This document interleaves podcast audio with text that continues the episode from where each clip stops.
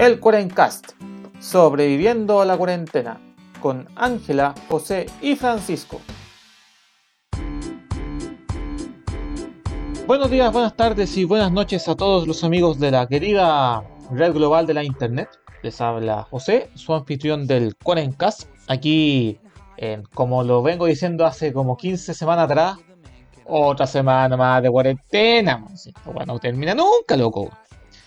Pero bueno, em, como siempre me acompañan mis queridos amigos Ángela y Francisco. Les parto con, con Panchito hoy día. ¿Cómo estás? Hola José, ¿qué tal? Acá una semana tranquila, como relajadita al menos, y con muchas ganas de empezar a grabar con ustedes este nuevo capítulo del Cuarencast. Perfecto, me alegro, me alegro.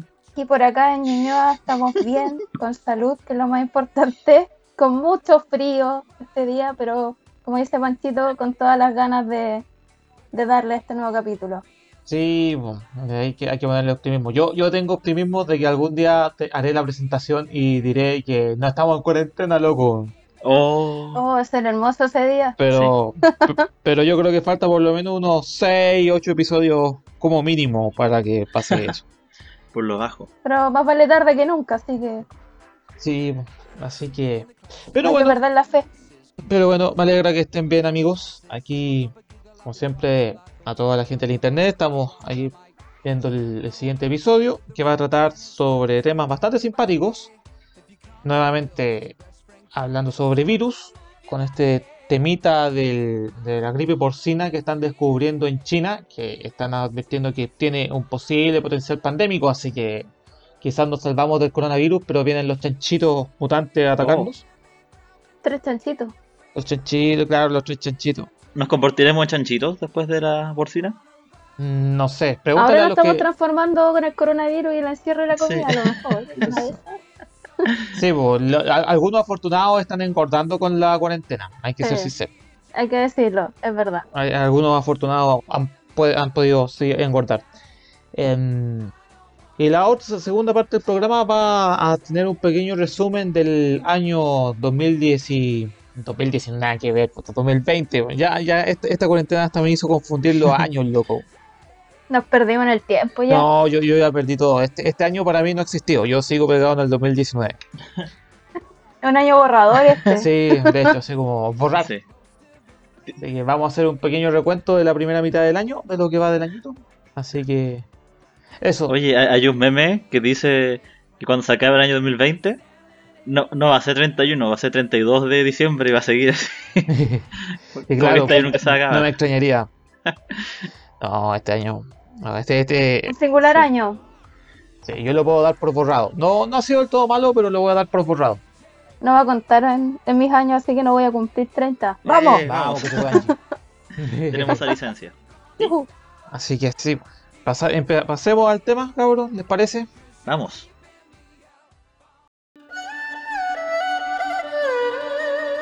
Eh, bueno, no sé si habrán eh, leído las noticias que aparecieron esta semana, a principios de semana, no me acuerdo bien el día, pero que planteaba que en China se habían, habían encontrado un nuevo virus de la influenza en, de origen porcino, en chanchitos, y había algunos agricultores y granjeros contagiados con este virus y estaban empezando a investigar si es que efectivamente era un contagio de animal o, bueno, probablemente era un contagio de, animal a hombre, a humano, pero el tema principal era averiguar si, si podía pasar de humano a humano. Que si se da ese caso, estamos ante un virus que tiene un potencial para alcanzar una, una pandemia nueva. Estaríamos hablando de una gripe eh, desconocida, donde no habrían anticuerpos, no habrían defensa y por lo tanto no, nos tendría igual que el coronavirus, probablemente escondido un largo tiempo en nuestras casas. Y es un tema sumamente importante porque nos, nos recuerda que al igual que el coronavirus, que tuvo un origen de, de animal a humano, que la interacción con los seres vivos, con otros seres vivos de nuestro planeta, generan eh, sinergias que pueden desencadenar, en algunos casos, como este, en patógenos que nos pueden generar daño como especie. Vos, José, como tú bien dices, la semana surgió esta noticia en base a una investigación que se está llevando por una universidad china, eh, en donde ellos, a partir de lo que fue la famosa gripe porcina del H1N1 en el 2009, ellos se dieron cuenta que era importante estudiar esto y empezaron a analizar eh, la fuente de lo que fue la gripe porcina, que son los chanchitos, y se encontraron, como tú lo dices, con un nuevo virus. Pero para entender esto hay que entender cómo funciona el famoso virus de la influenza. Sí, po, eh, es No, un clásico. Hay que recordar que, recordatorio que la, la influencia, la influenza, la influenza del 2009 fue el 2009 la gripe Sí, porcina. 2009. 2009 era la H1N1, pero lo curioso es que la H1N1 también fue la gripe española de hace 100 años atrás. Exacto. Y, y si no me equivoco, ha estado dando vueltas la H5N1, la H2N3, y hay como un montón de combinaciones muy mágicas de, de influenza. Au. Pero a pesar de que todas son parecidas, tienen su- ciertas diferencias. Y es todo Claro. un mundillo.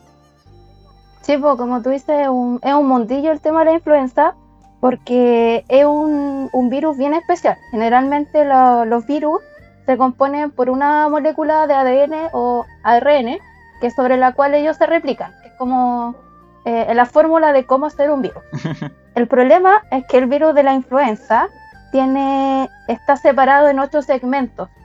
Tiene como ocho instrucciones distintas de cómo crearse. ¿Ya? ¿cachai? Y al tener esta forma, no sé, po, un, un tipo de influenza puede determinar su, su, eh, su genoma, por decirte con el tomo 3 de, su información, y otro, otro tipo de influenza termina con el tomo 2. Entonces se generan muchas variedades de, de tipos de influenza por las distintas interacciones que se dan. Eh, en este caso, eh, generalmente las influencias tienen un origen zoonótico y se piensa que su origen está en las aves, pero, como decía nuestro amigo José, el problema está en que como seres humanos estamos criando a, nuestro, a nuestra comida, que son los animales muy cerca, se dan estas interacciones entre las aves, los chanchitos, las vaquitas, y el problema es cuando estos virus tienen, adquieren la capacidad de pasarse a los humanos, que es lo que pasó con el coronavirus, que pasó de un murciélago a un humano y después surgió esto de que era capaz de replicarse entre humano y humano, que se podía transmitir. Eh, este tema de que, se que hayan contagio entre diferentes especies se conoce como el spillover o el, el salpicar el virus. Salpicar. Sí, como que salpica de un avecita al chanchito y del chanchito pasó al humano Iba, iba saltando Así. entre, entre especies. entre especies. Eh, este nuevo virus de la influenza se llama el E G4EAH1N1. G4 es porque es como el genoma 4, EA, que es la variante euroasiática, y la H1N1, que es la típica influenza que nos sacudió el 2009. Y, también es como particular que el H1 y N1 son dos proteínas de los virus. La H corresponde a la, corresponde, perdón, a la hemoglutinina y las N a la neuronimidasa. El problema es que existen 18 hemoglutininas y 11 neuronimidasas. Entonces las combinaciones que se pueden ir dando en este mundo de la influenza es, Au. es una pesadilla genética. O sea, lo- lo- los que estudian esto de verdad tienen mucha paciencia y mucha cabeza para tratar de descubrir las millones, por decirlo, de combinaciones que existen. Y el problema que, eh, que, que más que hay que recalcar, que más que, que exista esta pesadilla genética que pueden surgir miles de tipos de influenza, va en el tema de cómo nos estamos relacionando con, con los animales y específicamente con los animales que criamos para comer. Y tiene que ver también por qué en China se están dando todas estas cosas y por qué China es nuestra pesadilla actualmente. Eh, lamentablemente los chinos tienen la creencia que hay que comer la comida fresca. Y por eso existen estos mercados de animales en donde tú básicamente vas y dices, oh, me quiero comer a este chanchito. Au, el, Y tú te lo ahí. llevas y tú lo matas. Y, Claro. y, y como es necesario que haya como, o sea, yo voy a comprar, quiero que esté todo cerca. Entonces el problema que se da es que dentro de grandes ciudades, prácticamente al lado, están estos criaderos. Entonces el caldo cultivo perfecto para que esta querida tipos de influenza empiecen a, pasar a los humanos. ¿Cachai? Es, bien complicado el tema. Y en este estudio tomaron casi 30.000 muestras de hisopo, como lo que le hacen a las personas para el coronavirus. Es como un cotonito grande que va hasta el fondo. po. Claro, pobres chanchitos, me dan pena, pero bueno. Ah, a, lo- a los chanchos le hicieron el, sopado. A los chanchitos le hicieron este Ah, estudio. ya, ya. Y de este universo, 29, casi 30.000 muestras, 136 per- presentaban este tipo de virus de influenza. Eh, también hicieron estudios a chanchitos que presentaban síntomas respiratorios. Sí, los chanchitos también se resfrían. O sea, si, si una influenza en chancho, obviamente que están resfriados. Obvio. Que igual que tierno un chanchito Sí. resfriado, pobrecito. Me dan ganas de acariciarlo. No, pues, te, yo no puede, aceptaría. Eh, te puede contagiar, pues, Ángela. Pero me da pena, pobrecito. Es como ver al porco araña resfriado. El No, porco- qué pena. A estos, a estos chanchitos resfriados, que fueron 1016 de toda esta muestra, 43 nuevamente presentaban este virus de la influenza. Y aparte de esto, los científicos dijeron ya, tenemos este virus, pero ¿qué pasa? Se pasa a los humanos. Hicieron prueba con quienes trabajaban dentro de como esta granja, por decirlo, y se detectó el virus de la influenza. O sea, más que nada, se detectaron los anticuerpos que genera el cuerpo cuando tú tuviste este virus. Y también hicieron pruebas en, como en cultivos en donde habían células del, cer- del sistema respiratorio, que es como lo que ataca la influenza. ¿Mm? Y ahí se demostró que era un virus, entre comillas, súper eficiente y súper contagioso. Entonces, en esto radica que tenga su potencial pandémico, porque se desarrolla súper fácil. No es Mm. como, no es un virus que, como el ébola, por decirlo que es ineficiente porque te ataca y te mata. Mata que una. este virus tiene la capacidad de demorarse un poco más y replicarse y poder transmitirse. Lo que sí, y hay que recalcarlo, es que todavía no se ha confirmado si pasa de humano a humano. Ah. Está, está en estudio todavía esto. Claro, O sea, es- que- O sea, hasta ahora se habrían contagiado como de chanchito a personas estos casos que estás contando. Claro. O sea, ya eh, estuvieron desde el año 2011 hasta el 2018, si no me equivoco, haciendo el estudio. Lamentablemente el tema de los virus lleva tiempo estudiarlo. Entonces ya recién descubrieron esto y ahora viene toda la etapa de saber si es que se llega a transmitir de humano a humano. Y en caso de que llegara a pasar esto, efectivamente estaríamos frente a una posible pandemia. Lo bueno, a diferencia del coronavirus, es que ya se sabe y lo más probable es que ya se esté estudiando cómo poder atacarlo. Sí. Claro. Y que- existen vacunas y medicamentos para ese caso. No Claro, sé si o sea, el tanto. coronavirus. O sea, para el se venía HN1 estudiando había, de-. No, pero que lo que pasa es que esto, esto va a ser eh, un poco más cruento. Que no sé si uno, esté- si uno empieza a investigar eh, gripe en Asia o gripe aviaria y etcétera, ¿Mm? cuando empiezan a detectar brotes focalizados, lo que hacen es matar a los Ah, sí, animalitos. a los A todos, sí, Claro, y matan, y matan tanto las gallinas, pollos, gansos, perros, gatos, todo lo que se, todo lo Todo que lo se que haya tenga. cruzado. Y así es la única forma finalmente, porque nuevamente volvemos, pues no, no, si para el coronavirus, que es un virus nuevo, que está dando vueltas en el planeta, todavía recién encontraron un medicamento que puede ayudar a la, a la gente más grave, y todavía no hay vacuna, entonces yo creo que no van a dejar que, que pase. O sea, si, si el virus está pasando de animales a humanos, van a matar a todos los animales. Eh, triste, pero, pero cierto, es así. Y de hecho ya, ya ha ocurrido. En o- si no me equivoco, en Hong Kong, una vez en los 90 hubo un brote epidémico de, mm, de una gripe aviar ¿Mm? y mataron a todos los pollos. Se acabó. Au. O sea, Eh, es, es mala época para tener una granja de animales en Asia en este momento. Claro, no, no. O sea, no es que sea malo, lamentablemente hay hay un dato así como un dato freak. eh, si comparamos los animales, los mamíferos en general o los animales en su gran conjunto, ¿Mm? la proporción es gigantesca en cuanto a los animales que comemos versus a los animales que existen normalmente. Sí. Y, y acá vuelvo a recalcar, el problema no son los animalitos, el problema somos nosotros. Mm. Cómo nos relacionamos con estos animales, cómo los criamos, cómo estamos tan Es que, cerca. Por eso, volvemos al tema, sí, desviándonos un poco, pero volvemos al tema de la interacción del ser humano con el medio ambiente, Exacto. que es eh, cómo hemos ido invadiendo eh, sectores que antes no eran considerados habitables, cómo, he ido, eh, cómo nos hemos ido adaptando y hemos ido adaptando esos ambientes, y sin considerar las cosas que tienen, que, que tienen y que se componen. Porque, porque, por ejemplo, volvemos al coronavirus. Nadie pensaba que, que una interacción tan, tan cercana con los murciélagos iba a derivar en un virus que nos tiene todavía hasta el gato Agarrado a la cabeza. Sí, pues, encerradito. con cuatro meses de encierro. Eh, finalmente es lo mismo. Son, son animales domésticos, los chanchos, la, la gallina, etcétera. Pero cualquier interacción, esta interacción que tiene el ser humano con los animales eh, también in- implica otros elementos como que te vas, te puedes contagiar de la gripe de los animales, etcétera. Yo voy a volver al, a un libro que mencioné hace un par de episodios atrás, que, era este libro de Mike Davis, que el monstruo llama a nuestra puerta, que planteaba lo mismo, que decía, oye, la principal amenaza para la humanidad son las gripes de origen zoonótico.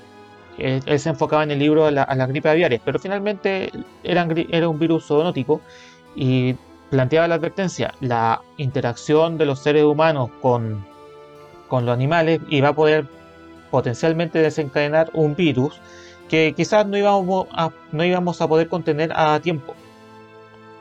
¿Qué es lo que pasó? Entonces, por eso hay que.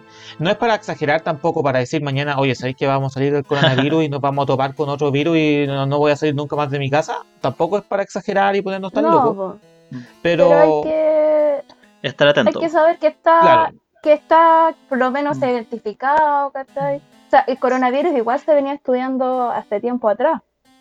Lo Sí. bueno es que nos están dando las alertas y lo que yo quiero como subrayar es que es necesario replantearse las formas, como dice el José, una de cómo estamos habitando la Tierra y la otra es cómo estamos criando los animales, porque acá se demuestra que no es sano tener a los animales al lado de las poblaciones. Claro, y, tampoco te- es, lo mismo que el coronavirus. Tampoco te es tan sano tener a todos los cerditos o gallinas, etcétera, aglomerados. Se ponen en un mercado una viviendo, húmedo. un- uno viviendo al lado del otro, porque un- un- es lo mismo. Un cerdito estornuda y va a contagiar a otro cerdito y así vamos avanzando. O, una, o lo que pasa que en este caso una gallina hizo chus y ese chus le saltó al chanchito, se, se, mo- se re- reordenó esta influencia y salió nuevo. Y salió Es otro una lado. caja de Pandora este tema. Así Claro. que Oye chicos, pero esta semana hubo otro caso eh, un poco más acotado de, de cuarentena. Ustedes supieron que ¿Sí? en Mongolia detectaron personas con la peste bubónica. Peste la ciudad- la, peste, la famosa Peste o la peste negra. negra, sí, la peste negra, o como le dicen allá, la peste de la marmota. Esto es La porque marmota. la, mar- la, mar- la marmota, eh, el consumo de carne de marmota está prohibido en Mongolia, eh, porque la marmota, al igual que la peste negra, o sea, al igual que cuando fue la peste negra, eh, la marmota tiene como en sus parásitos eh, eh, este bichito que es la Yersinia pestis, que es la que pro- provoca en los seres humanos la inflamación de los ganglios. Que de ahí se Ah. llama la muerte negra, porque como que el cuerpo se hinchaba en ciertas partes y se veía, se veía negro. Nosotros habíamos hablado de la peste bubónica, creo que fue en el capítulo 5, si no me acuerdo. Sí, Ahí algo alguno. habíamos Como que había- habíamos que era como- mencionado. posible virus que nuevamente podía aparecer. Sí. Eh. Oye, pero eh, estaba leyendo sobre la peste bubónica para ver más cosas interesantes de, de ahí. Eh, que en general en la historia se registran como tres grandes oleadas de la peste bubónica. Y la primera fue justo en el Imperio Romano Bizantino, o sea, Imperio Romano de Oriente. Justo cuando estaba el emperador Justiniano. Y ahí llegó la peste bubónica desde Egipto. Bueno, es, es la, peste, la peste bubónica es como natural de la zona de China, del oeste de China. Sin hacer problemas. Sí, China. pero ahí es naturalmente. O sea, como acá en Chile Es natural. tenemos el mal de Chagas, que es como natural de El cierta Anta. zona. Sí, pues el Anta, Sí. que es típico de acá al sur. Entonces, la peste bubónica es natural de allá. Y como esa zona es más o menos aislada, eh, estaba como que habían brotes en la gente de ahí mismo y no se propagaba por el mundo. No pero pasa nada. con el, sí, pero cuando fue este desarrollo comercial ya en la época más temprana, como siglo eh, 3, 4, 5, eh, la famosa ruta de la seda, que partía desde China, India, pasaba por todo Medio Oriente hasta Europa. Y Traía ratoncitos. Sí, pues entre medio de los ratoncitos eh, afectaron y cuando fue la, la- la- esta gran oleada en la época de Justiniano, fue, tan, fue tanta gente la que murió que el imperio se quedó sin contribuyentes. Y empezó... Le- la vez. Se fueron a la vez porque como tenían cada vez menos plata no podían sostener las guerras y su- todo el apartaje de este imperio. Entonces eh, dicen que fue como una de las muchas causas que motivó el declive de, impe- de un imperio, que fue el Imperio Romano de Oriente, que esto fue la zona de Bizancio, Con- Constantinopla. Pero ahí, Malditas ratas. sí, por las ratas. Y la gente no sabía qué provocaba la enfermedad, pues no, no había conocimiento que tenemos ahora de decir, ah, es una bacteria que está en un parásito de la rata. O sea, la gente no tenía a qué atenerse o, o tomar Claro, algunas medidas para, para esto. Oye, pero la que hablamos en ese capítulo fue la, la, la gran plaga que fue como en el siglo XIV, como Sí. 1357. Acá lo divertido, yo les conté que fue en Crimea el primer brote de, de la peste bubónica. Ya, pero la, eh, según lo que está leyendo, eh, esta, la peste bubónica la llevaron los mongoles desde Wuhan, ¡Oh! ¡Qué coincidencia más de, de- de linda! la provincia de Hubei, donde está Wuhan. Eh, esto era como lo que se llamaba la Horda de Oro, que fue como el, el, el estado, o sea, el, la- el grupo que vino después que los mongoles. Que Genghis Khan, como su descendiente, eran la Horda Dorada. Y ellos lle- llevaron como desde Hubei, Wuhan, hasta Crimea, que es la zona que está justo entre Rusia y Ucrania y actualmente con, con disputa. En, en la ciudad de Cafa estaban los genoveses, tenían un, tenían un puesto comercial, y los venecianos querían que ellos se fueran para ponerse ellos con su puestito en esa ciudad. po. Y salieron con eh, salieron con estos nuevos, con estos mongoles que venían llegando. Y los mongoles venían con la, con la peste bubónica. Y empezaron a a sitiar la ciudad po, para que se fueran los, los genoveses. Y un general que se, un general que se llamaba Hani Beg, un mongol, encontró que sería muy interesante lanzar cadáveres de gente enferma con la peste bubónica para dentro de la ciudad. Eh, Qué no, la, la guerra bacteriológica no es moderna, para que se den cuenta. Exactamente, uno de los primeros casos de una guerra biológica, puedo decir. O sea, Mm. eh, no, no está comprobado qué tan eh, efectivo era que si es que te contagia mucho el cadáver de alguien, pero igual el solo hecho de, de igual ver- algo tiene- Sí, po, Algo tiene que haber influido, pues. sí. Y lo que pasó fue que estos Oh. gallos, los genoveses, se fueron de, de vuelta a Italia con sus cuestiones y llevaron en sus barquitos las ratitas que, que transmitían la, la peste negra. Y ahí ya quedó la embarrada, que fue lo que hablamos antes de, de, de- de que ca- casi acaba con la humanidad, o sea, la mitad de la población de Europa. Igual fue, fue bastante. Fue afectó- sí. Y lo bueno que tenemos ahora que, como ya sabemos, por último hay científicos que están investigando y están a tiempo completo y el conocimiento que tenemos de la medicina avanzó un montón des- desde ese momento. Y por ejemplo, enfermedades anteriores que afectaron la historia de la humanidad se demoraban siglos en conocer las causas, buscar un tratamiento. Y ahora para el coronavirus, en dos meses ya tenían el tiro el genoma de de este virus. Entonces ya al tiro sabían qué test hacer para identificarlo por lo menos. Y, ha sido todo muy, muy acelerado. Sí. Oye, pero volviendo a la peste bubónica, yo tengo entendido que en Mongolia esto es como bastante común. No es que se contagien y muera la mitad de Mongolia todos los años, sino que hay una cantidad de contagios. Más o menos. Hay Piola. como una, una tasa piola, claro, como esas cosas de gente que se enferma por comer marmotas que están prohibidas. Mm. Sí. De, hecho leí lo que, bueno es que... Dígame, no, que leí que incluso en Estados Unidos, como al año, mueren nueve personas de peste bubónica. ¿Viste? Entonces igual O sea, es- Por comer... eh, está vigente en cierta forma. Claro, e- es, a ver, es una infección que sigue existiendo, como probablemente el coronavirus. El coronavirus nos va a acompañar el resto de nuestras vidas, eh, seamos sinceros. Pero tarde, eh, pero ya hay tratamiento, ya hay mecanismos de control, etcétera, etcétera, etcétera, que te permiten que la cosa no sea tan grave. Sí. Y, y como bien han dicho ustedes, chiquillos, después de que ocurren todas estas grandes pandemias, las pestes, que se reestructura todo el mapa de poder de- del mundo. Eh, por ejemplo, en Europa ya fue el inicio de, de una, de una nueva época, pues, el capitalismo, eh, el auge de la Sí. burguesía, porque como murió tanta gente, no habían trabajadores para estar en el campo, así el- la tierra perdió mucho valor y las personas se empezaron a dedicar a oficios, que fue básicamente el surgimiento de la burguesía. Eh, fue como todo un cambio.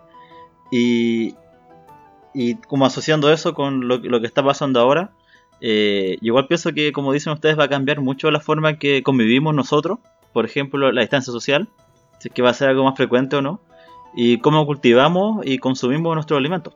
Si es que vamos a tener granjas de 100 chan- chanchitos por metro cuadrado, o mercados húmedos, como se llaman, que los matan ahí mismo, se mezcla la sangre con todos los Sí, po. animales.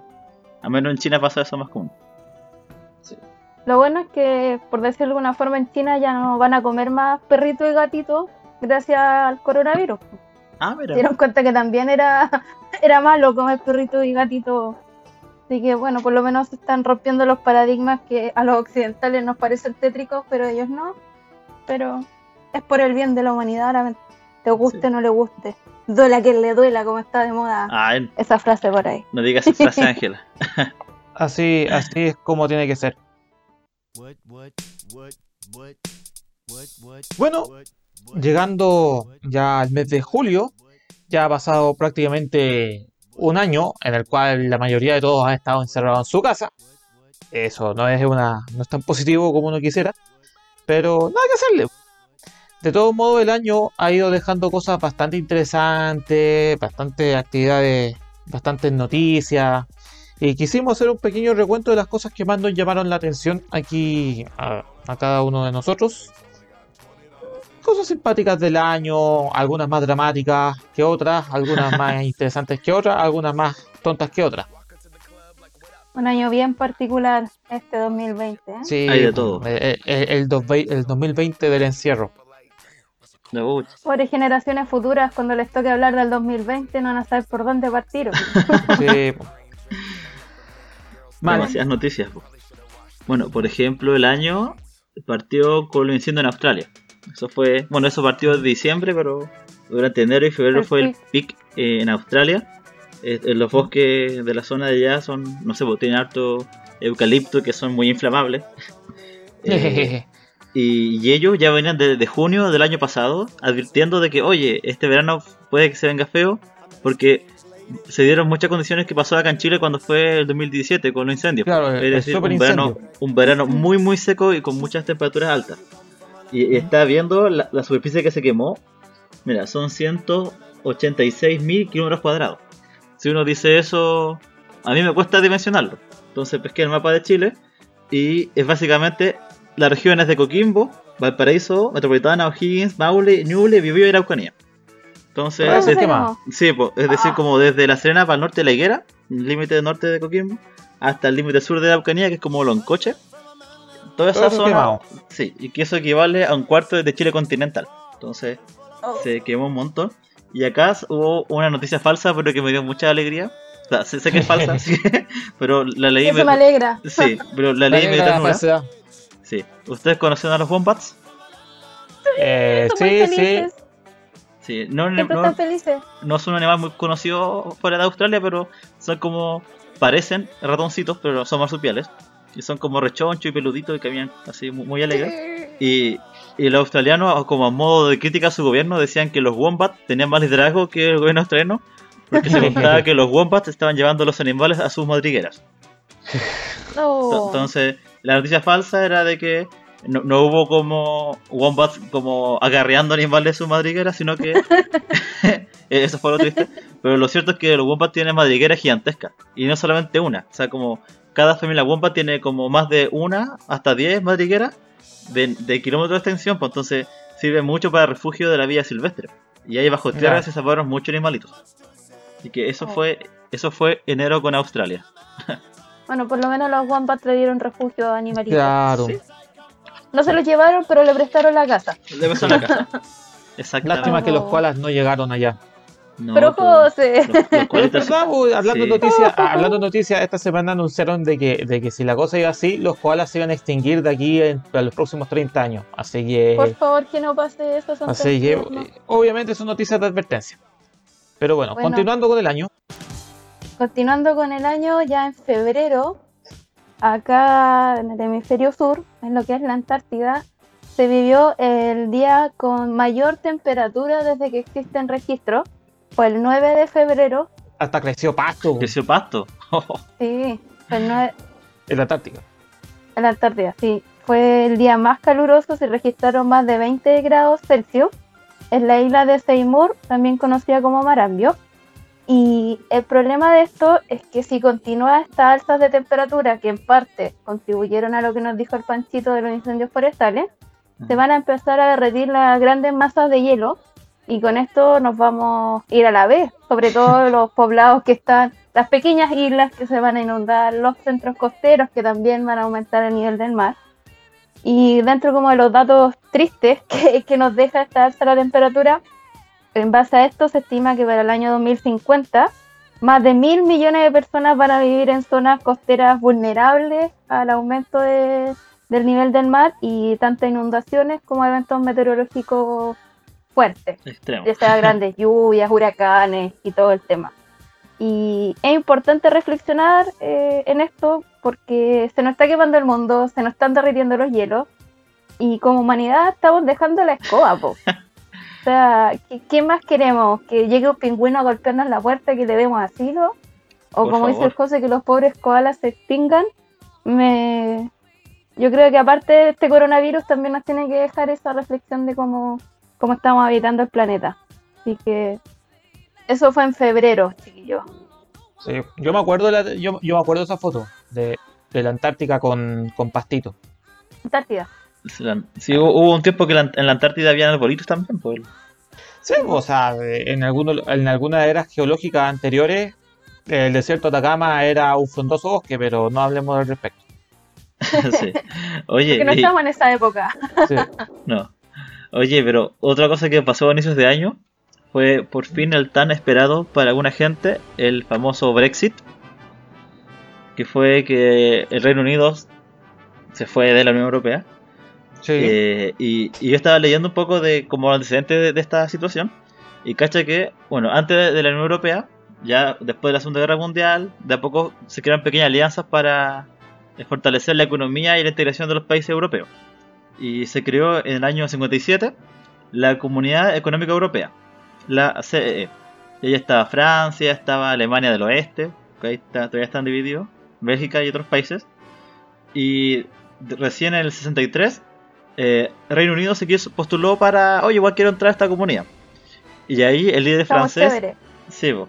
ahí el líder, el líder francés, eh, Charles de Gaulle, dijo, no me tinca tu postulación, vetó la postulación de Reino Unido, porque dijo, yo no creo que ellos tiren para el lado de Europa. Ellos van a ir por su propia cuenta y no son tan pro-europeístas, sino que ellos son más independientes, o más para hacia América que para hacia Europa. Y ve- vetó su ingreso a la Comunidad Europea de Económica, pero después, para el 73, de años después, lo aceptaron. Ya, ellos entraron, ellos entraron en el 73 a la Comunidad Económica Europea. Y dos años después hicieron referéndum para irse. ya querían irse hoy, qué Dos rápido, los años después. buenos comprometidos. Sí, al 75 referéndum es como usted cree que el Reino Unido debería estar en la Comunidad Económica Europea. Y la gente votó que sí. Así que ahí. Pero después de nuevo sigue hinchando de que "Oye, igual me podría ir. Porque siempre Siempre está, el- amenazando. está, está la crítica de que ellos dicen que aportan mucho a la, comuni- a la comunidad, pero reciben poco de Pero vuelta. recién poco. Esa era su, su crítica. Y de hecho, cuando fue el tema de la Unión Europea, fue lo mismo. Siempre fue. Bueno, el Reino Unido era eh, la segunda ma- mayor economía de la Unión Europea y el tercer país más poblado. Entonces, igual tenía hecho- mucho que aportar. De hecho, detalle importante, era el único país que no, no se unió a la moneda única. Sí, po, sí, pues, la, Unión, la Unión Europea era una integración de mercado financiero, de derechos ciudadanos y la moneda que, fin, fin- a fin de cuentas, nunca la aceptaron. Y el 2016 partieron con el Brexit. Ahí fue el, el referéndum donde votaron, al parecer, que hay, hay muchas dudas de cómo la gente votó que sí. A, a favor de ese. sospechoso. Sí, eh, fue como los primeros casos. ¿Se acuerdan de eso de la posverdad que estuvo de moda hace años? Que todo el mundo decía, esto, obvio, que- obvio, obvio que no, y fue que sí. Ahí, ahí salió Trump, salió Bolsonaro, fue como un año de pura. Como donde la encuesta no cacharon nada. Fue todo muy. Sí. Sí, de nuevo. Y bueno, el 2016 ya fue el referéndum, dijimos ya nos vamos de la Unión Europea. Y pasaron tres primeros ministros y recién el último empezó a negociar de cómo va, va a ser este quiere porque están tan entrelazados los países que hay muchas leyes, acuerdos, tratados que deben, tienen que ver cómo lo siguen coordinando, cómo siguen interactuando Sí. en el mercado, la frontera. Por ejemplo, Sí, eh, la parte de Irlanda del Norte tiene frontera con Irlanda y cómo va a ser eso después del Brexit. O sea, que antes la gente pasaba como que incluso a la calle, ahora no, va a haber, va a haber una aduana ahí, entonces era un, un cacho esa cuestión. Y eh, a fines de enero empezó la transición, que es hasta el 31 de diciembre, en que el Reino Unido se ve lentamente de a poco de la Unión Europea. Triste, Pero pero fue- cierto. Sí, y pasó este año. Este Este año, año. exactamente. Sí, Para que la gente que no, no olvidar que también ocurrió. sí. Este Bueno, año, y entre las desgracias de las cosas simpáticas de este año que va a pasar en la historia probablemente fue en marzo. El 9 de marzo que va a ser conocido como el Black Monday, el lunes negro. ¿Qué querrá Sí. decir esto? Que los mercados de las bolsas bursátiles, estos tipos que son estresados y todo, Los que andan, Eh, los que andan partieron- gritando siempre. Claro, las bolsas en el mundo partieron a la baja, pero con caídas brutales. La economía, ahí ya definitivamente se, de- se dieron cuenta que la economía se fue a las pailas. Y gran parte de esto es por el tema del coronavirus, que bajó la producción, bajó la demanda. Y aparte de eso, la guerra de precios del petróleo que hay entre Rusia y Arabia Saudita, que esto mismo después repercutió en que este año tuvimos un día en que el petróleo estaba con precios negativos. Sí. Y lo simpático es que también tiene que ver con el coronavirus, porque había, por decirlo, hay un, ex- un exceso de unidades de petróleo disponibles versus la demanda que estaba bajísima. Entonces va a quedar para nuestros queridos futuros estudiantes en la memoria el Black Monday. Ya tenemos varios días oscuros este año, Sí. parece. ¿eh? Día oscuro, sí. pum. Bueno, y, y gran parte de los días como acontecidos terminaron en marzo porque después ya llegó el coronavirus y todos se quedaron guardados en sus casas. Yo, so- yo como sabía que ustedes iban a ir por el lado científico y más, más versado de la cuestión, yo... La parte yo ñoña y, y paranoica de la situación. Claro, yo dije yo, la única cosa que me ha impactado este año, de verdad, verdaderamente impactado, de la cual dije, oh mierda, de esta weá no puede estar pasando, ¿Qué fue? fue cuando Tom Brady, el mariscal de campo más ganador de los de la historia de la Liga de Fútbol de, de fútbol americano, la NFL, se fue de los Patriotas de Nueva Inglaterra para irse a un equipo callampa como Tampa, weón. Tampa, weón. ¿Qué, qué mierda es eso, weón? ¿Y Es qué lo como- motivó?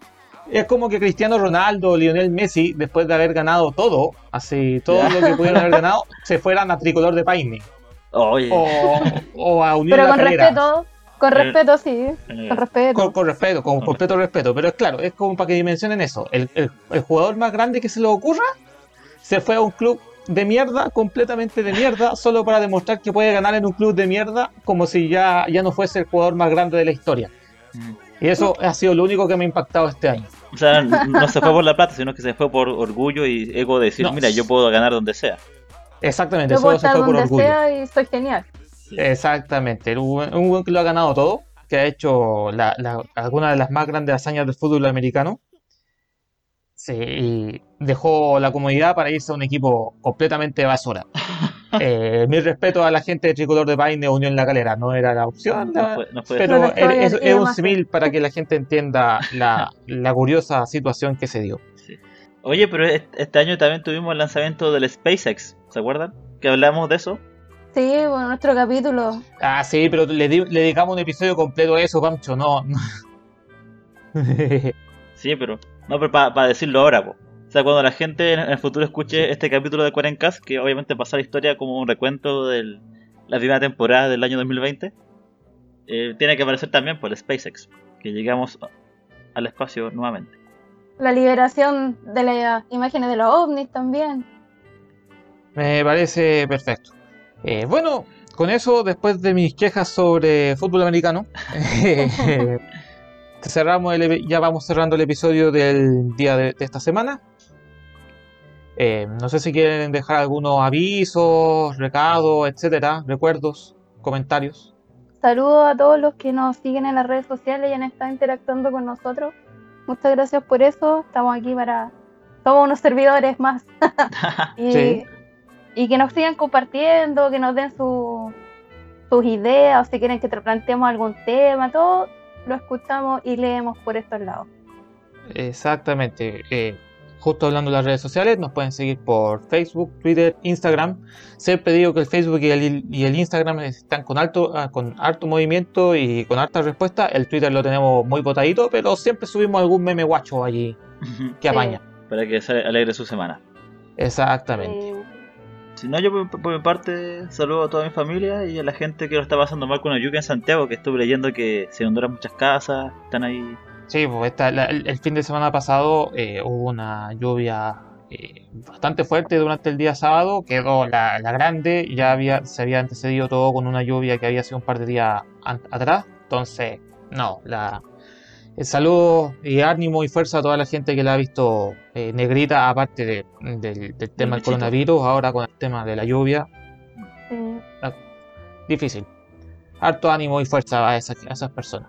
sí, y chicos, sigan manteniendo las medidas de lavarse las manos, la distancia social, el uso de mascarilla, porque por mucho que nos digan que estamos mejorando, mientras no hayan, cuando llegue el día en que no hayan contagiado recién ahí, vamos a cantar victoria, pero Recién ahí. todavía mantengámonos firmes cuidándonos entre todos. Recién ahí cantaba el himno nacional. Ahí ya festejamos con todo. No, Pancho, Eh, eso nos va a traer nuevamente desgracia. Ese, eso traje de desgracia. Ya. Bueno, con eso eh, cerramos ya este episodio del Cuarencast. Saludo, repito lo del Angie, saludo a la gente que nos ha seguido en redes sociales. Eh, nos pueden seguir en Facebook, Twitter e Instagram como Cuarencast. Eh, y eso, cabrón. Eh, espero que tengan toda una buena semana y haberles alegrado un ratito eh, este momento cuando hayan escuchado el episodio. Eso, adiosito. Chau, chau, cuídense. Chao a todos.